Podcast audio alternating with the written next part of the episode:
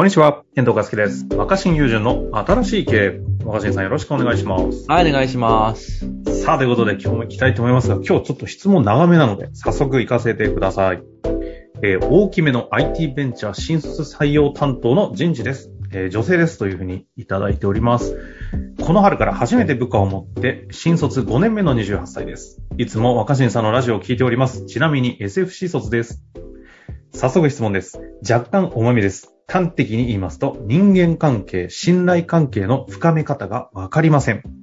えー具体的に部下とワンオンワンをする中で何を考えているかわからず、どこか信頼できない感じがするとはっきり言われた時から、上記問いにぶつかっています。うん。よくよく考えてみると、私は親以外と深い関係を築いてきた経験がありません。パートナーや大学、職場でも社交的に話したり、一緒に遊んだりする友人はおりますが、どこかよそよそしく、深く相手の人生に入り込む経験は少ないように思います。上記の部下は素晴らしい価値観を持っており、大切に育てたい部下なので、しっかりと人間関係を築ける人間になりたいと思いました。しかし、やり方が全くわかりません。丁寧に信頼関係を作るためにはどうすればいいでしょうかお互いに充足感のある人間関係を築くためにはどこから始めたら良いでしょうかよろしくお願いいたします。なるほど。うわこれはちょっと珍しく簡潔に終わっちゃうな。嘘なんで？いや、まあそういう日もあっていいよ。だってまあ別に。簡潔にこれを？どこが。ポイントなんそれは、だってこれは簡潔にうん終わって別に簡潔にまとめたいとかそういうことじゃなくて。うんうんうん。うん。だからといってここで余計な話するのも変だし。いえー、なんだろや、それはもうやっぱ自己開示じゃないですか。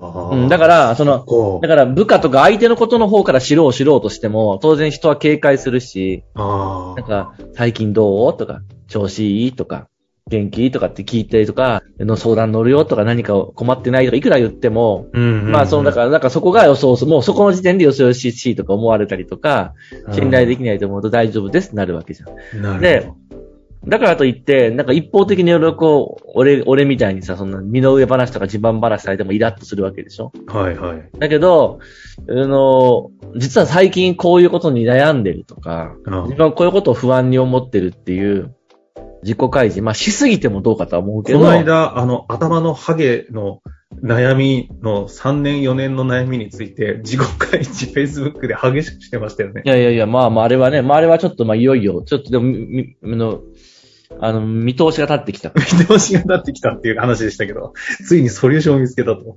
あれもある意味、ものすごい自己開示です。いやいや、まあまあ、あの、まああれは、その、もういい仕方ないけど、そういうことだけじゃなくても、はいはい。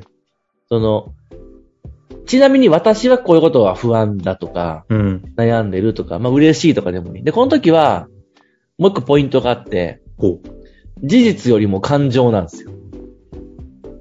だから、昨日、昨日マラソン、フルマラソン大会には出場して42.195キロ走ってきて、3時間何分で走れましたって事実なんて、う。はいはい。部下からしたらどうでもいいじゃん。そうね。まあ、すごいとは思いますけど。ただ、その、ついにこの目標を切れて嬉しかったとか、ああ。何分で走りたかったのにできなくてすごい悔しいんだよみたいな、この喜怒哀楽。感情に関することっていうのはすごく打ち明けてもらえたって感じになる。いや、確かに今聞いてても思いました。うん。だから、そこは仕事のやりとりじゃないんだから、あまあ仕事っていうかその業務上のやりとりではないわけだから、事実より感情をオープンにするっていう。あ。なるほどね。でも、ここ部下とのワンオンワン面談とかってもう、すごいは流行ってるじゃないですか。うん。これ同じような悩みいらっしゃるでしょうし、ワンオンワンって基本なんか聞かなきゃいけないみたいな空気からすると、同じことになってる人めちゃくちゃ多そうですね。でもちろん聞かなきゃいけないんだけど、だからじ、じ、面談する上司は自分が喋る番ではないんだよ。だから、自分から伝えるというよりは、自分から開く。わあ、絶妙なとこですね。ほうほうほう。うん、で、自分からそれで、ちょっと、開くね。喜怒、何か喜怒哀楽に関わる出来事、自分の嬉しかった、悲しかった。でもまあ、どっちかっていうと自慢話よりは惨めな話とか悲しい話とか、うん。うん、うん。まあ、あと、まあ、言える範囲で恥ずかしい話。はあ、はあはあ、そういったことを開示する。そうすると、相手も、ああ、こんなオープンな人なんだから自分もちょっとオープンになろうってできるっていうのが自己開示を自分から始めるっていうことに尽きると思いますね。なるほどね。だ自分、こちら側が開いた分だけしか相手方も開いてくれない。うん、でそうですね。ちょっとこれはもう短くなって申し訳ないんだけど、別に短くても済む話は短くていいと思う。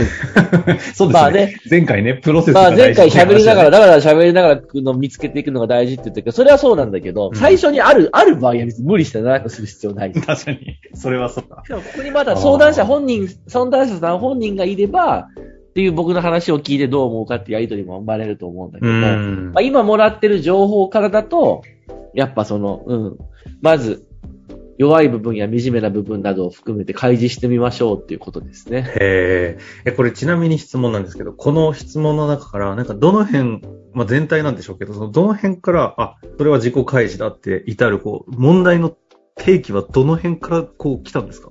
これ。いや、うん。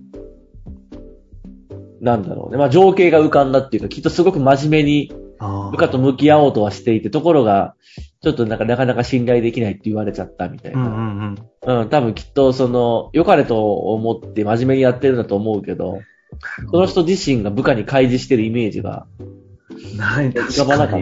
たのかな。ああ。この文面からこの方のこう、向き合ってる真面目な姿がこう見えてきたんですね。そうですね。確かに言われてみればそうか。面白いですね。え最後にで、ちょっと結論から言ったんでね、もう今日ここで終わってもいいんですけど、ちょっとだけ教えていただきたいのは、自己開示、さっき、なんか、悲しいとか、ちょっと、こう、自分の弱い部分みたいなところを出す方がよりいいかもしれないみたいなのありましたけど、うん。なんていうの自己開示って、とは言っても、まあ難しいもんじゃないですか。うん。あ若新さんはそうでもないのかもしれません。いやいや、難しいと思いますよね。だからやっぱり、身近な友達からやってみたらいいんじゃないですか。